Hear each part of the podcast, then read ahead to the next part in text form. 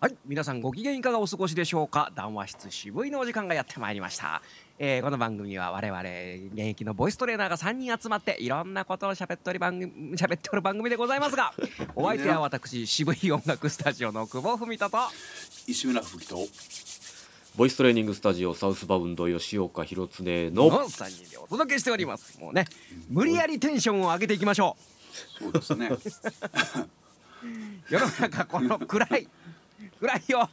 暗いね。いやーこのね緊急事態宣言困ります。本当に。ガスとかなくなってました。近所の。うん。うーん。ね。まあまあもう最近外食はなるべく控えてるんですけども500円でこう食べれるねランチっつうのはなかなかこうね貴重じゃございます、うん。まあもちろんそのねランチ時間帯を避けてうん大体僕3時ぐらい2時半とか3時ぐらいに行くこと多いんですけど。うん。なかったね。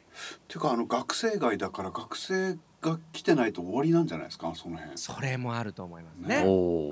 なるほど。日大やってないよね。時代やってない明治もやってない。ないじゃないですか。泉州もやって人いないじゃんあそこら辺そう。全然。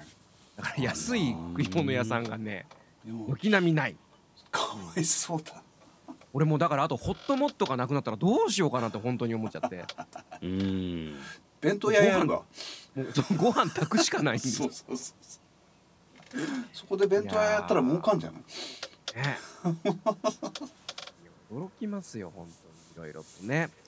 あの驚くといえば私ですね。あの本当にもう東京に来て、えー1999年に上京してまいりましてあの、ね、音楽がやりたくてうん。上京してきたんですけども、うんあのー朝の10時にお茶の水の楽器屋は一軒も空いてないってことに20年以上経って気づきました。11時でしょ？普通。11時ですね。そう今日ちょっと早早めに出てお茶の水行って玄買ってちょっとね張り替えなきゃと思ったらどこにも空いてない。どこにも空いてない。そっか俺いかにいかに楽器屋行ってないか。そうだね まあでもそんな朝朝から行かないですけどね。まあそうね。あんまり。そっか、うん。そうそうそうそう。まあ朝一でギター買いに行くやつっていないかと思って。うん。あ土日はどうなんですか？やっぱ土日も11時からですか？土日はね、まあ10時半とかみたいですよ。うんちょっとちょっと早い。と早いですね、うん。どうでもね僕ね秋葉にずっとうん。いたものですから、うんうんうん。あのラオックスの楽器館ってあったじゃないですか、はいはいはいはい今もうないんでしょうけどあるんですかねまだ。ラオックス自体がもうないんじゃないかな。ないあなるほど。そういうことですね。ラオックスってあれあの中国資本になったんですよね。ああはい。あそうそうそう。中そう国資本になっそう。そうなんですよ、てうん。でうん。ラオックスに行く日本人ってほとんどいないんですよ。ほとんどいないって言ったらちょっとね語弊ありますけど。ちょっと言い過ぎだ。言い過ぎた。あのななんですかね多分中国人の爆買いツアー向けのそうそうそう。店舗みたいなことになってて、うん。あの中国語を喋れるスタッフをや大量採用してましたからね。なんかね、うん。品揃えもねちょっと不思議な品揃えみたいな、なんか1階からもうその何中国人の観光客が好きそうなあの商品が並べてあるみたいな。なんか違和感あって入りづらい感じありましたね、うん。そうそう。でそのラオックスの楽器館はうん早かったですよ。ああそうそうなんですよ。だから僕ね、うん。いつもはね自分家の近くに島村があって島村楽器があって、はいはい。あのー そこはまあショッピングモールの中だから10時に開くの、そこに寄っていけばよかったんだけど、うんなんかこう姑息なね10円でも安い方がいいかなと思ってさ。うん。行ったら空いてなかった。そうそうそう空いてなかった。そう。だからそのねお茶の水の,、えーそのあの坂道をこう登っていくとですねあ坂道ってあのアルフィーの名曲があるんですけど長い坂道はもう無理やりテンション上げてってるからね今日ね。あのーそうあのカラオケ館があったんですよカラオケ屋さんが。ほんで見たら、えーっと2月7日までの間え月曜から金曜まではもう閉店。で土日はえー何時からだったか忘れたけど、えーとりあえず8時閉店。これは結構えぐいなと。あのーまあ単純にもうね雇い止めですよねこれはね。うん、無理ですそうですうん。ねいや飲食店からそのねカラオケ業界。まあまあ全部が全部そのカラオケ館がそうというわけじゃないでしょうけど。これはなかなかなかなかしょっぱいなと、うん、土日にどれぐらい入ってるか見に行きたいですね。行かないでしょうね多分ね。行かないはずだよね。行かにま行きませんよね。うん。ねよっしゃ土日だっつって。そう行かない。カラオケ行くぞっつって。バカ野郎って話になっちゃいますよねそれもね、そうなんだ。うん、だからまああのみんな自分家で歌えばいいよ、そうそう。うん、あと安全なとこもありますよ。ところで。うんそういうアピールの仕方どうでしょうね。そうそうですね。我が社は。こちらは安全に歌います個別で、うん歌えるか。まあでも今一人カラオケとかだとうんうん。あのほら昼間めちゃくちゃ安いじゃないですか、はいはいはいはいはい。もうほら1時間100円とかね。う、んうん、どんなビジネスモデルになってるかよくわからないわようからないねあれはね。うん。従業員の給料と家賃どう考えても出ないと思うんですよね。ね。そうなんですよね。いくらジュース売ったところでね。うんうん。不思議不思議な値段設定になってますけどうん。みんなああいうとこを普段利用してるもんですから、うんうんうん。うん、普通にそのいわいわゆるリハスタうんとかね。そうねリリハスタの個人練習だってあれ一人どれぐらいですか？1時間大体今1000円ぐらいです500円かあ500円、うん。500円。うん。それでもまあ500円。安いですけど。ただそのスタジオの個人練っていうのはもう基本的に空いてなきゃ使えないから、うんうんうんうんうん。当日になっていけるかどうかっていうのが分かんないんですよね。そうですね、うん。確かに、うん。いやーでもまあみんなやっぱそのカラオ一人カラオケとかでね、うん。やっぱ練習する人がほとんどだと思いますよ、まあね。うんあのーそんな中でねやっうん。だからまあちょっとまあ今ぼんやりとは考えてるんですけど、まあ、その4月の緊急事態宣言でね、えーあの休業要請があった時っていうのは、まあ、いずれそのね、あのーまあ、コロナがこう明けた時に、まあ、その反動の景気っていうのは多分間違いなく来るだろうなとは思ってたんですね。でうん。今現状もまあそれは別にあのその希望は捨ててはいないんですけどちょっとさすがにやっぱ長期化してくるのであの全体的にこうやっぱ萎縮ムードになってくるわけですよね。萎縮しちゃってるんですよね。うん。そのエンターテインメントに対してもなんかだんだん興味が薄れてくるっていうそういう怖さというか。おーなるほど、うん。だからまあ反動が来るまでにちょっと時間がかかるだろうなという今予測をしておりますね。うん。だからちょっとそういった意味ではあのー自粛期間が明けたりとかワクチンがある程度こう目処がついた時にちょっとまあその宣伝ではないですけど広報活動的なことをちょっとやんなきゃこれは大変かなということをなんとなく思ってるんですね。うん、今まで通りではちょっといかないかなという印象ですね。ポスティングやるかとかね、なんかね、ポスティング。うん。看板ちょっといっぱい電柱になんか貼るかとかね、怒られますけど。怒られたあのニーボリギターさんみたいにね。ブロック塀とかにね 渋い音楽スタジオってありますか？ペンギンの絵と絵と一緒に。お思えばそうですね。ニーボリギターさんはあのおおらかな時代だったんでしょうね。うん、なんかもうととりあえず電車電車のね、あの電車で外見てたら必ずニーボリギターと見るっていう。うんいやそういうことがもしかしたら必要かなということをぼんやりと。広告まあまあでもね、うん。そのいつの時代も広告宣伝費は削っちゃいけないっていうのは、うん。まあ鉄則と言いますかね、ううん。難しい。欲しいですけどもね。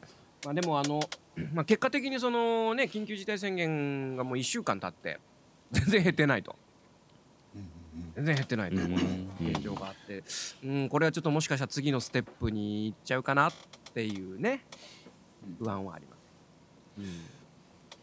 まあまあね人いっぱいいるしね昼間、うん、うん、いますいます。ねみんな早く帰りましょうとしかは言ってない言ってなかったから、昼間は皆さん謳歌してますよね、うん、でもあの割とね、まあぼ僕はまああまりこうねそのあまり影響ないので帰る時間はそんなに変わってないんですけどあの普通に酔っ払いいっぱいいますよ。夜夜ですか？もうごご陽気なご陽気な人いる電車の中で。あ本当？うんなんか3日連続ぐらいでこの電車の中で大きい声で喋る人たちいてもう参ったなと思ってもう今結構ここまでで出かかるんですよ。このもうもうちょっと静かにしてくれるって言おうかなって思うんですけど、おーそすごいな。うんいますね。実際そのまあ夜8時まででしたよね。確か飲食うん。が一応よ要請が。うん。実際何割ぐらいがそんな感じですか？街を見てると。今現在はねかなりやっぱり徹底してますね、暗いあの暗い。うん暗い暗い。あの暗い。暗い暗い。その前に8月だっけな7月だっけなそのね時短要請っていうのあったじゃないですか。うん。その時に守らなかったお店が今守ってますね。うんほうほうほうほう。あそうそうそう。はいはいはいはい。守ってるよね今ね。守ってるそうそ守ってる。うお金出るからかなちょっと。うんだけどまあ、うん。結局のところそのユーザー側としては、うん。じゃあ8時までにいっぱい飲んじゃおうぜっていうことになっちゃってるから、うん。あんまり意味がないというかそれで電車に乗ってなんかゲラゲラ笑いながらこうごご陽気になれたらあのいや普通にやってくださいよみたいな感じになっちゃいますよね。あれは8時で、うん。あのもう追い出す感じなんですかね？そうらしいですよ。うん、あのお酒の提供はなんかほら7時まで7時まで。夜そうそう7時までで一応ラストオーダーですよね多分ね。だからそこでいっぱい頼んどけってう。ん。だからいう結局8なりか時になって看板ついてたりお店の中電気ついてたらやっぱりまずいという感覚なのかなと思うんですけどうん。でもえーあのーまあ結果ねだからあのこれも結構報道で言われてますけどうん。あのじゃあ8時8時で閉店したらそのそれ以降はじゃあウイルスは活性化しないのかってもう愚問を言う人いるじゃないですか。うんちょっと頭悪そうですですよね。いやそういうことじゃなくて要するにお酒を飲むなって言ってるんですみたいな。みんなで集まってお酒を飲むなって言ってるんですよとかね。あるいはじゃあランチだったらいいのかっていうあのまたそれも愚問を言う人がいるんですけどいやそうじゃない。ね、唾で口から飛ぶの。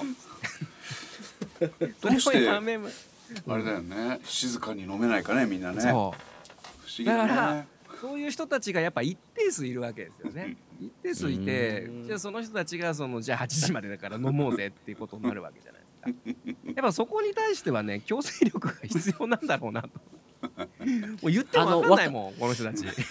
あのゆ言って言って分かってないっていうのもそうなんですけど、うんあの分かってて言ってる人もいますよね。あまあね。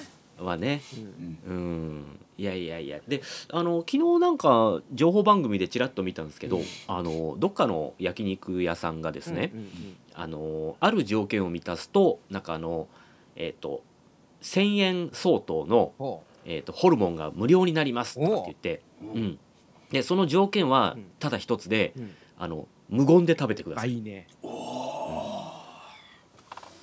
いいねうん、そうすると1,000円相当のホルモンをサービスしますみたいほうすげえな行くそこ。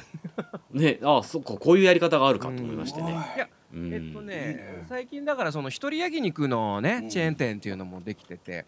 うんうんあのー多分これからその業態っていうのは増えていくだろうなと思うんですよね。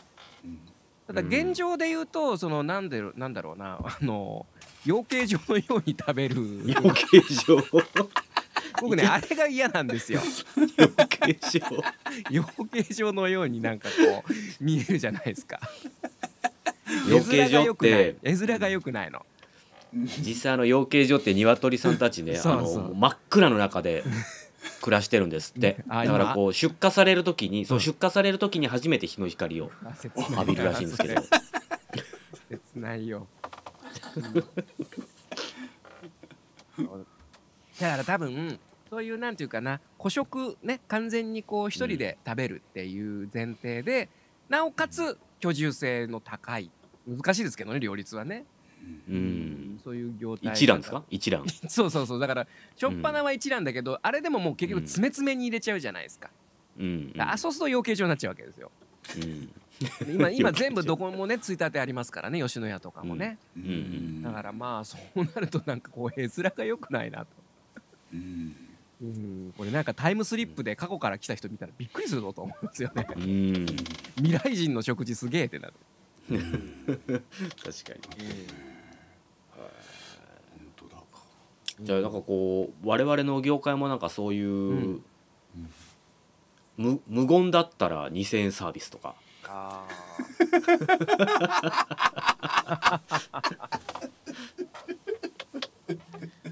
どうする何しに来たんだって。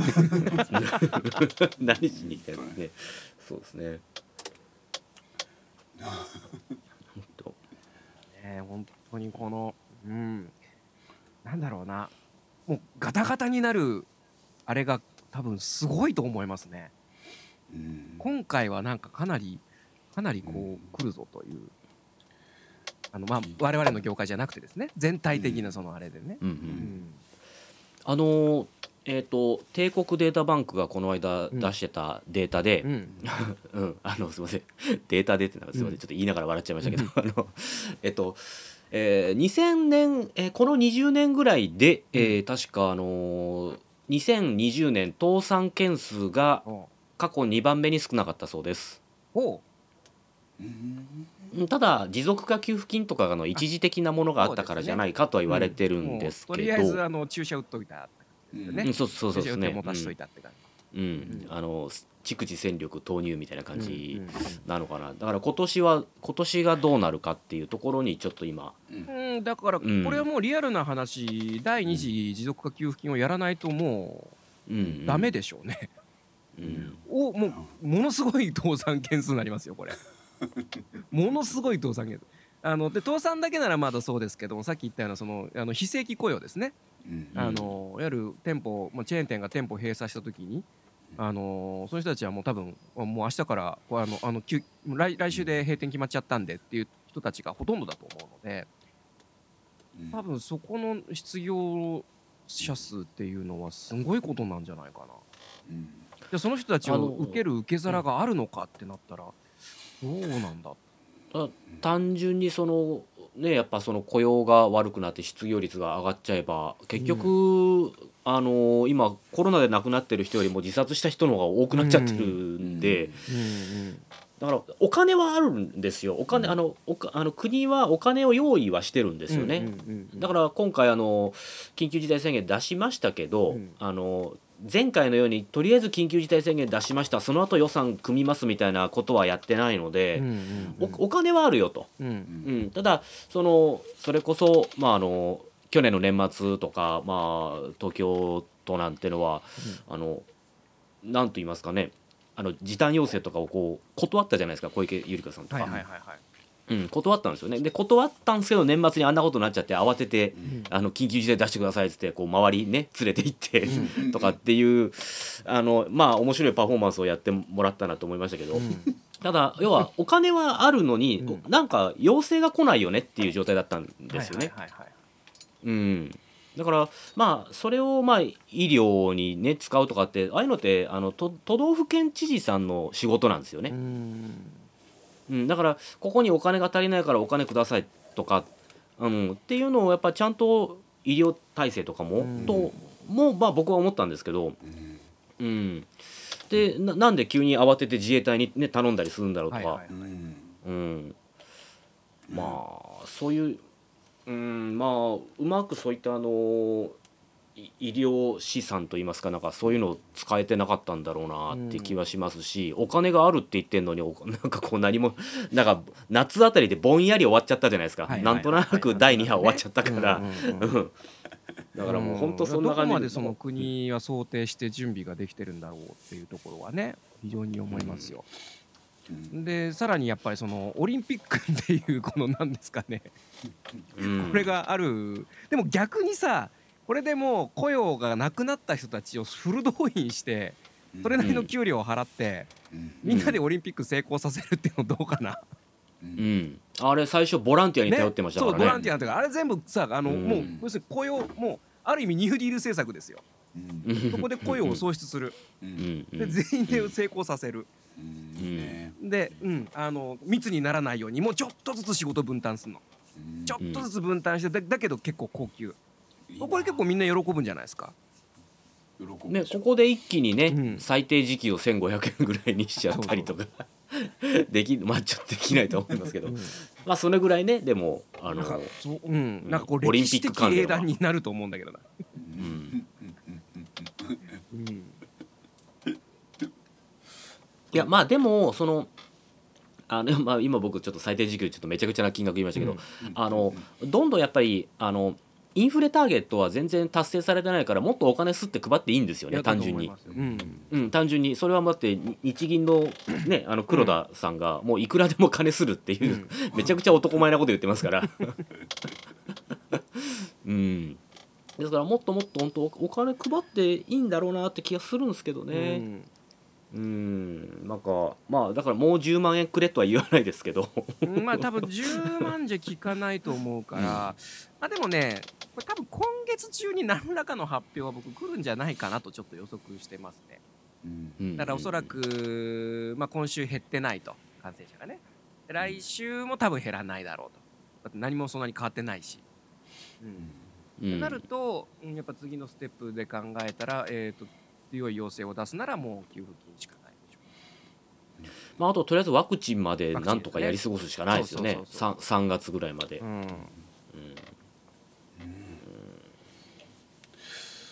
いいないやいや大変だな。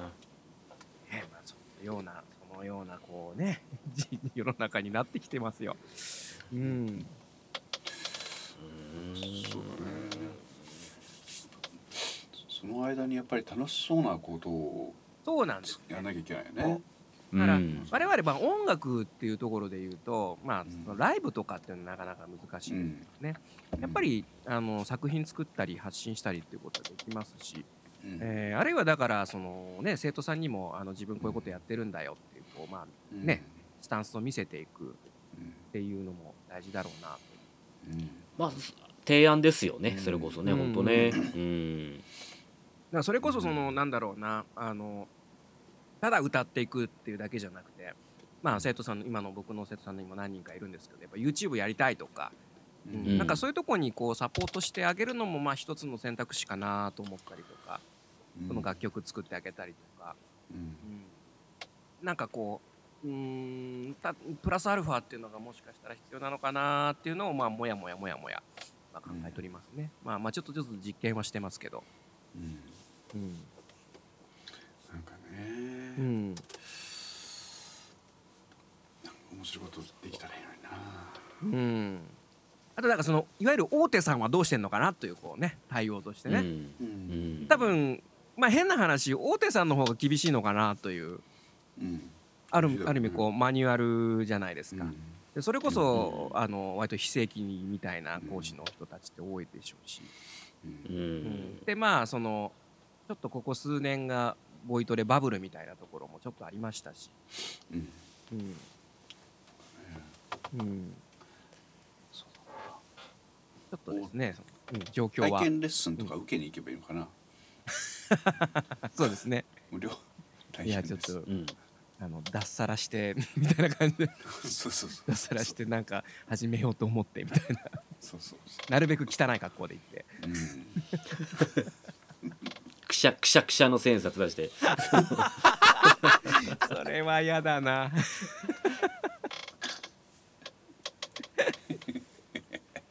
裸でねポケットから出してね。やだね。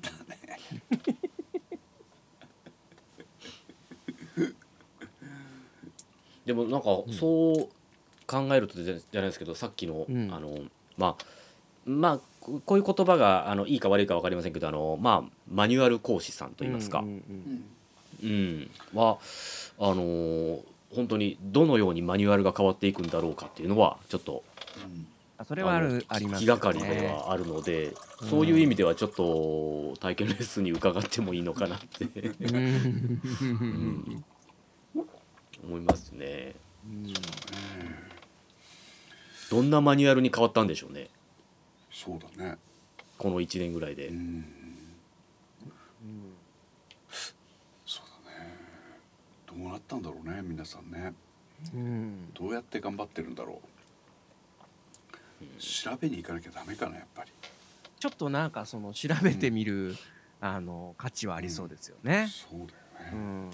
あのー体験レッスンでこう来るじゃないですか生徒さんが。うんうんうん、そしたらあのうちは大体ですね、あのーこういった体験レッスンとかを含めても初めてうちに来たみたいな人が結構多くて。うんう、ん。うん。でまあその、まあ、他の教室がどんなことやってるとかっていうのはあんまり聞いたことないんですね。うんうんううん。んうん、そそういうのはないですか？いやもういあり大体ほらい,、ね、いくついくつかほら、うん。体験レッスン行ってみてっていう人たちって絶対多いと思うので、うんうんううん。ん。そういうのどうですか？聞いてみるとあこんなことやってんだなみたいなのって。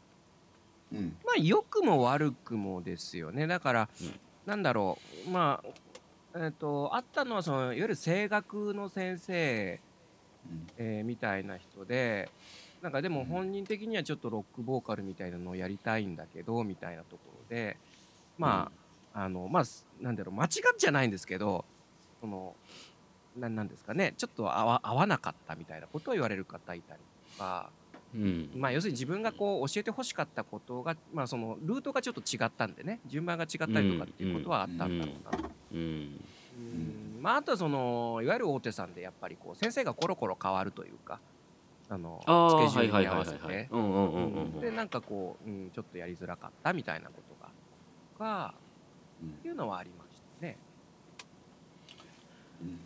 ねまあ、当然だから体験レッスンでうちも受けて他も受けて他を選ばれる方もいると思うので、うんどういう言われ方されてんだろうなとかって思いますけどね。うんうんうんそうですね。だねまああのネネットに書かれてないだけマシかなとか最近思ってますけど。まあまあね。ううん。ん最も怖いからねそれがね。目立たぬように生きたいね。本当ですよ。うん。いや本当です本当です。そんな歌ありましたね。うん。生きたいよね普通が一番だよ本当に地道に 地道に真面目にしかないという。本当にここにね帰結しますよね。うんうん。公約なんかないですよ。うん でもこの1月入ってからこう新規のお申し込みが一人もないですね。そうですね。さすがにないですさすがね。にまあかかといって売り出さないわけにもいかないうんから一応出してはいますけど、まあ逆にまあ来るやつすげえなと思いますけどね。うんうん。今来るみたいな。うんでもあのー去年だから12月に体験やってあのそのまま来ないかなと思った人があの来てくれて非常に嬉しかったりとかうんはありますね。うんまあ来る人は来るんですよね。うん、だからうんもうそこをなんていうかねもう掘りを掘り探すしかない。うんうん、ないですね。しょうがない。はい。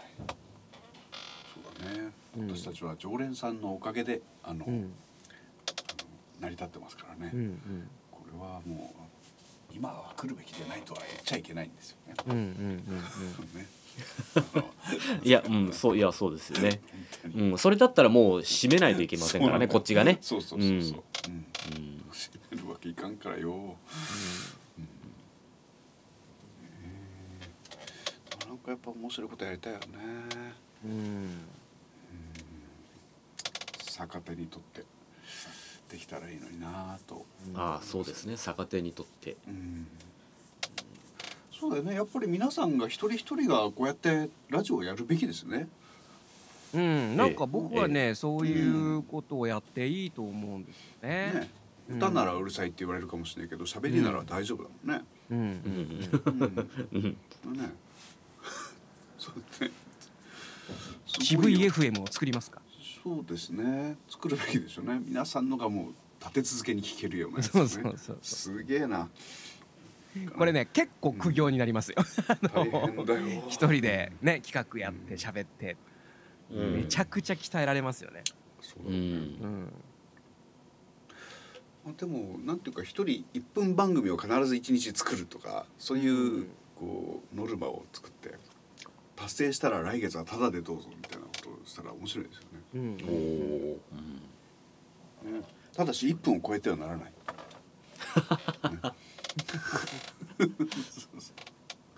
まあ難しいね難しいですよ。難しいっすねそれは。一日の始まりにするか一日の終わりにするかも結構考えるよね1分だったらうんうね。ん。明日こそ明日こそとか言いながら1分が過ぎてちょっと面白い。面白いかもな。あそれなら俺できるかもしれない。さすがに1分なら。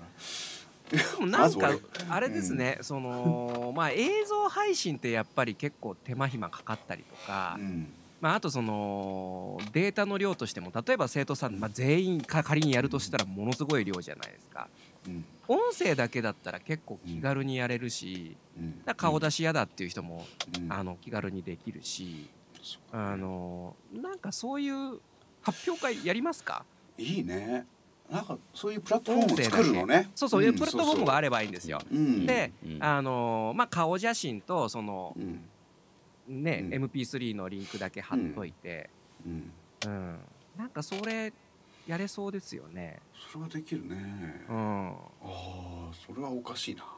面白いですよね。うんそうですね。いや、うん。そ本当にそういうことでもやっておかないと次につながらないような気がするんですよね。なんかちょっとうん。それあのうん講師打ち合わせ案件として、そうだね。うん。なんか面白いと思いますよ。うん。そうだね。それが可能かどうかはやっぱり僕も取り組んでみないとね。やっぱりね、お前とりあえずやってみろよっていうのをちょっうんうんとで皆さんにもやってもらいたい。絶対面白いよね。面白いですよね。絶対面白いよね。うん、うんだからまあうん。時期的なまあまあうん。とりあえずそうだな久保チームだけでもやっても面白い。そうですね。ちょっと試験的にやりましょうかね。ありますかね。なんかそれをわざわざこうブログに載せて一日毎日更新していくっていうのも恐ろしいよね。あそっから始めてみる。鬱陶しいのすげえ。またやってるよこの人って。でもそれぐらいやるとちょっと宣伝っぽくなるからね。そうそうそう。だから内輪の中でもね、えっとうん。うん1分以内の自己紹介とそうだね。1曲、まあまあワンえ配信だったらワンコーラスでもいいかもしれないですね。まあそうフルコーラスじゃなくて。うん、うん。それ以上は歌ってはならない、うんうんうん。それぐらいがみんなこう聞きやすくうん。だからいつもやってるレッスンのまあ最後にちょっと撮ろうかみたいうん、な感じ。うん。そうだね。それはいいかもね、なんかちょっと企画しましょうそれは。うん。うん。なんかなるべくだから僕らも僕らであまり負担になっても大変だしうん、気軽にやれてみんなもこう敷居が低い。そそうそうそう、まあうんとにかく1分の MP3 ファイルを送れ家で作ってっていうふうになればいいわけですよね、うん。一応最終的には。あるいは自分でもうアップロードしてくれっていうところまで、それは楽しいな。うん。皆さんの1分間知りたいよね。そうですね。聞きたい、それは、う。うん。うんん、よ40分に及ぶと結構きついじゃない？まあ中にはそれぐらい欲しいという方もいらっしゃるかとは思いますけども。いやそういう方はいいんじゃないですか？40分、うん。やっていただいて。みんながみんなやるわけじゃないからデータのあれはあると思いますので、うん、逆に聞いてみたい。喋れるお人はね。40分持たしちゃったこの人みたいな、うん。もういけるねみたいな。いけるよ、ね、いけるねみたいな感じ、ううんん、それはいいですね、うんそうだよ、うん、なんかできそうだな。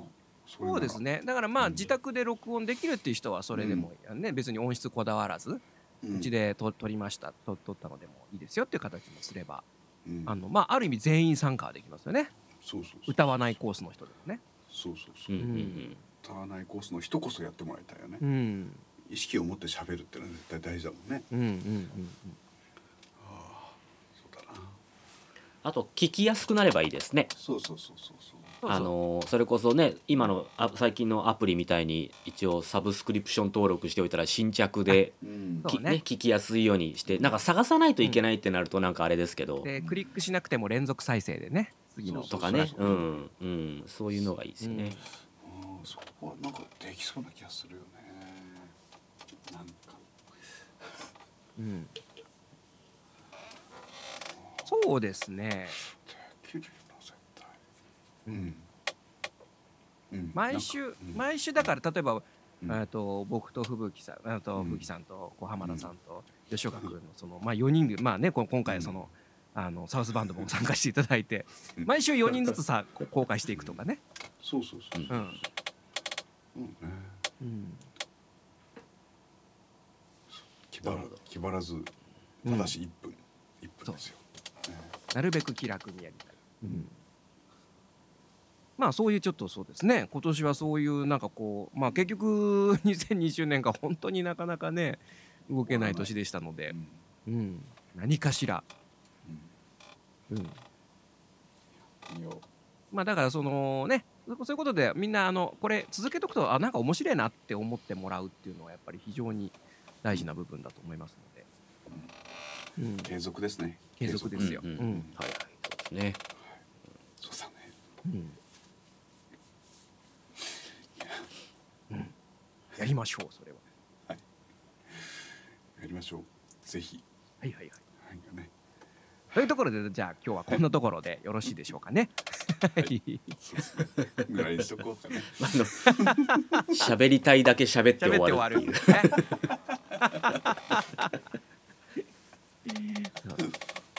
元気に元気にいきましょうね。うんはい。そうですねねまたその通りその通りです というわけでまた次回ねお会いできたらと思います。えー、談話室渋いお相手は渋い音楽スタジオの久保文人と志村吹雪とボイストレーニングスタジオサウスバウンド吉岡弘恒のお届けいたしました。また次回お会いしましょう。さようなら。さよならさよなら